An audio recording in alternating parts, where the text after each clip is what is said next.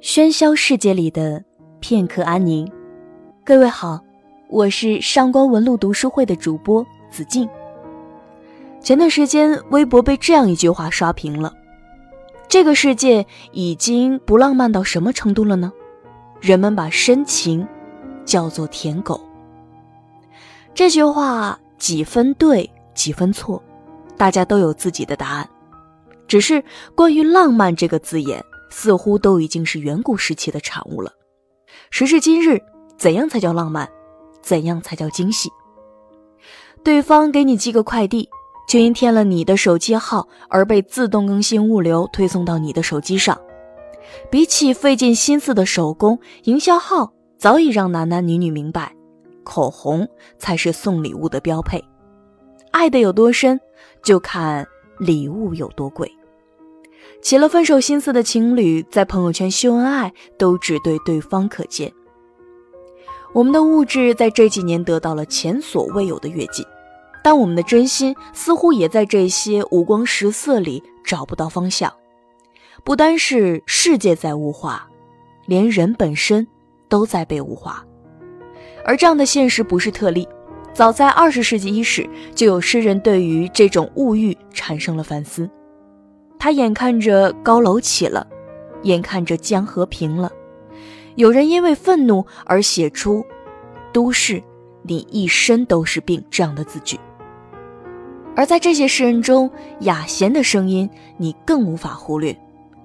这位祖籍河南的现代诗大家，在新中国成立后，随着国民党前往台湾，并成为台湾著名诗刊《创世纪》的三驾马车之一。而雅贤。这个听上去有些怪怪的笔名背后，却有着诗人自己的注解。哑，即哑巴的意思；弦，则取了弦外之音的含义。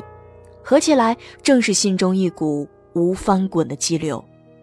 在他的诗歌里，从不缺少愤怒和尖锐。到了今天，我们快乐的阈值越来越高，幸福的标准也越来越高。是否是这些冰冷的现代文明，叫我们失去了情感的热度？恰如这首写于上个世纪五十年代的《芝加哥》，给出了诗人所看到的真实。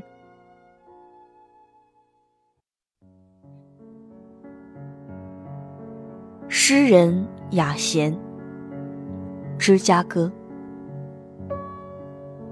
铁肩的城市，他们告诉我你是饮血的。C 桑德堡，在芝加哥，我们将用按钮恋爱，乘机器鸟踏青，自广告牌上采雏菊，在铁路桥下铺设凄凉的文化。从七号街往南，我知道有一则方程式藏在你发间。出租汽车捕获上帝的星光，张开双臂，呼吸数学的芬芳。当秋天所有的美丽被电解，没有与你的放荡紧紧交着，我的心碎还原为古风炉中的一支哀歌。有时候在黄昏，胆小的天使扑翅逡巡，但他们的嫩手终为电缆折断，在烟囱与烟囱之间，游在中国的芙蓉花外。独个吹着口哨，打着领带，一边想着我的老家乡，该有只湖，立在草坡上。于是那夜你便是我的，恰如一只昏眩于煤屑中的蝴蝶。是的，在芝加哥，唯蝴蝶不是钢铁。而当汽笛响着狼狈的签儿，在公园的人造松下。是谁的丝绒披肩拯救了这粗糙的不识字的城市？在芝加哥，我们将用按钮写诗，乘机器鸟看云，自广告牌上一燕麦。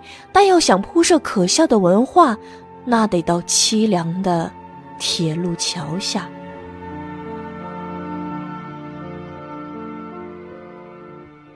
雅贤在这首诗中所描述的芝加哥，拥有着高耸的建筑、人造流水化的景观、便捷高速的交通工具、一看便是我们今天所熟悉的现代城市。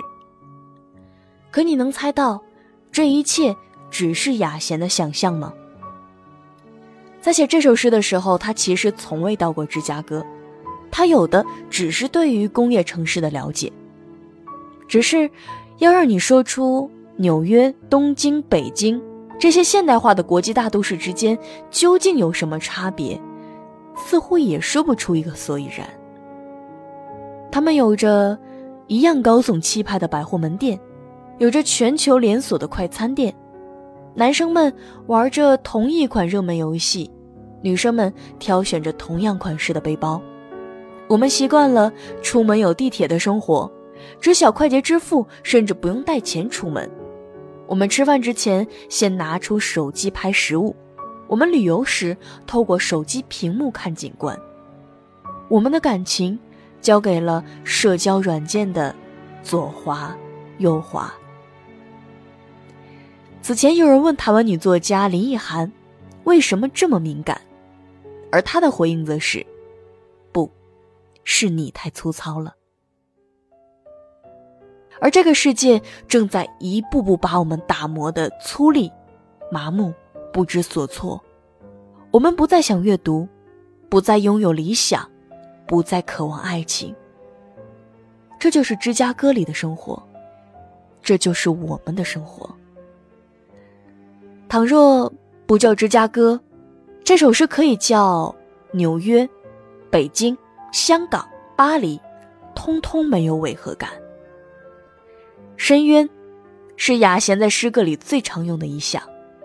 就在这些现代科技和文明的高速发展中，我们的精神正在深渊里急速下坠。我始终无法忘记那一句：“唯蝴蝶，不是钢铁。”这样纯粹的浪漫。在今时今日，能再见到几次呢？我们甚至无法将目光从手机上移开，去看看自己生活的这片天空。这是罗曼蒂克的消亡史。